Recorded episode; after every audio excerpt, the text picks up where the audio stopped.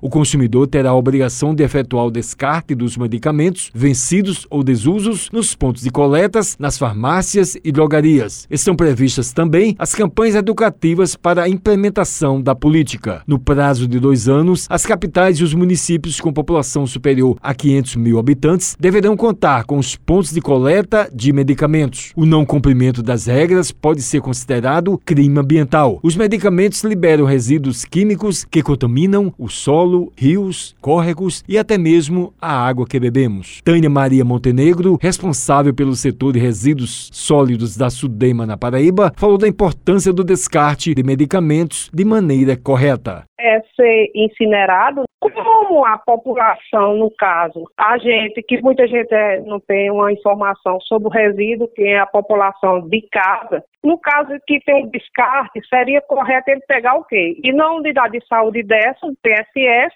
e dar seu destino correto. Ela ressaltou a adequação de todos que estão envolvidos na saúde e o plano de execução. E tem que se adequar, no caso, de empreendimento tanto particular como público. Todo hospital, toda farmácia, toda clínica, eles têm que ter um destino correto desse resíduo. E tem que ter seu plano em execução, se está descartando de forma correta. Laboratório também, PSS, porque o PSS, na verdade, ele equivale, é municipalizado, a prefeitura tem por obrigação de dar o destino final desse resíduo. Tânia explicou as punições para quem não obedecer às medidas. Primeiro, não sai o licenciamento porque ele tem está incorreto e pode ser autuado. Pode ser prejudicado também a questão dos perfuros cortantes ou de medicamentos vencidos, não pode ir para a célula de resíduo comum. Quem quiser alguma informação mais precisa, mais determinada, ligar para o setor de resíduos sólidos